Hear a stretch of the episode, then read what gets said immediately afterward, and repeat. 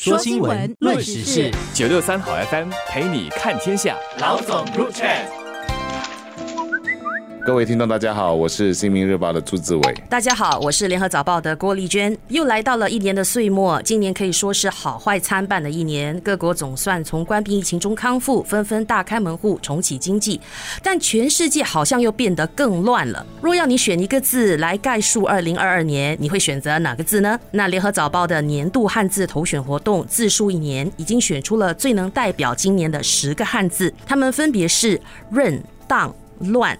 战、末、微、长、起、勇和生。那志伟对你来说，用哪个汉字来形容二零二二年最贴切了呢？那无独有偶的，今天早上我也看到来自马来西亚中文报的新闻，他们也公布了属于他们的十个汉字供选择哈。我们来看一看这十个汉字是什么。第一个字是涨，涨价的涨；第二个字是选；然后第三个字是复杂的复；第四个字是乱；第五个字是灾，水灾的灾。第六个字是骗，欺骗的骗；第七个字是牢；第八个字是扁；第九个字是猪，猪肉的猪。其实这个字也和新加坡有点关系哈。第十个字就是解，如何解套的解。看来新马的选择大多数好像不相同的，听起来只有乱。还有“涨”这两个字是一样的。对，然后如果说要我选择的，那我先要得看看说二零二二年到底发生了什么大事哈。那我这里整理了一下，第一件事当然就是疫情消退，然后大部分国家其实都已经逐步在开放了。第二个呢，那肯定是一件大事，就是年初一开始的俄罗斯侵略乌克兰的战争哈。然后这场战争其实目前还在持续着的。第三件事呢，又跟在巴厘岛举行的习拜是有关的，那就是有关中美的关系的问题嘛。大家都知道，中美关系其实就是世界性的问题，因为牵涉到政治稳定性啊、世界和平啊，牵涉到经济等各方面的问题，所以也是大家所关心的。而这边又牵涉到台湾问题，也牵涉到朝鲜核试炸的问题，因为他们截至今年哦，他们已经发射了六十多枚的导弹。第四就是。一个经济共同的难题，通货膨胀居高不下，那全球的央行都已经在不断的加息，经济学家已经在预测，长达数年的衰退可能就近在眼前。其实一件事都已经很大事了，所以现在是叠加在一起这么多，所以我的第一个选择其实就是乱，混乱的乱，乱这个字啊，战乱的问题啊，跟乱局的问题是无法停止的。那我呢？我可能就正面一点吧。我的首选是生，生命的生，因为我觉得今年全世界各地的人都重新找回了生命力，我们就走出了关病疫情的牢笼。那这场大流行病是夺走了许多条生命，但同时也教会大家更珍视生命的可贵。那我们说生老病死，这是人生的规律。当你迎来生命，就终究得告别生命。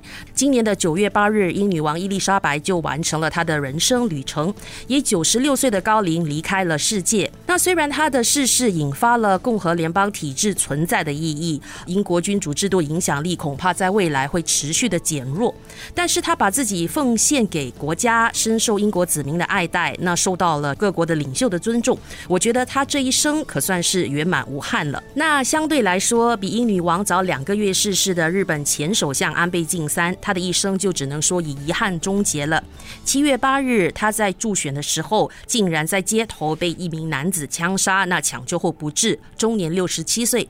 他一生为政治拼搏，最终也因为政治丢了性命，实在让人遗憾。说新闻，论时事，九六三好 FM 陪你看天下。老总入场。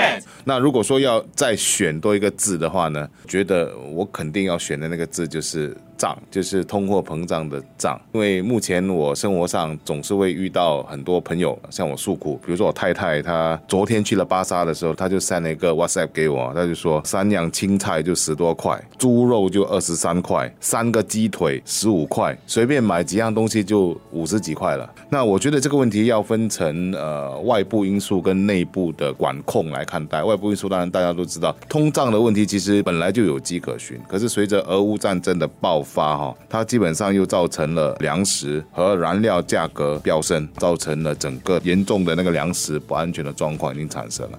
新加坡为了抑制通货膨胀，它做了些什么呢？我们的监管局已经五次的呃调高我们新加坡币的币值，我们买东西的时候基本上就能够以比较优惠的价格去买。可是这个问题也造成说我们的出口其实是不利的，所以以控制货币的方式来说，它可以让我们没有那么深刻的感受到通货膨胀这个问题。然后我觉得现在我们要休息一个功课吧，就是怎么看东鹏，也要怎么样的去应付明年开始增加的那个一八仙的那个消费税。大家都可能要四个字去经营吧，就是能省则省。有一个字，那跟仗读音挺像的，就是战争的战吧。我觉得这个字也很适合概括二零二二年。那今年二月二十四日，俄罗斯向乌克兰开战，打乱了全世界朝向复苏的步伐，也加剧了供应链的问题。就如志伟说的，现在全球物价高涨，能源短缺，粮食都面对危险等等。那今年的战争其实不只是在俄乌战场上，中美之间的地缘政治也越来越激烈了，掀起了半导体的晶片战。美国总统拜登就在八月签署了国会通过的晶片法案，鼓励晶片制造商在美国设厂，要组合厂商投资中国。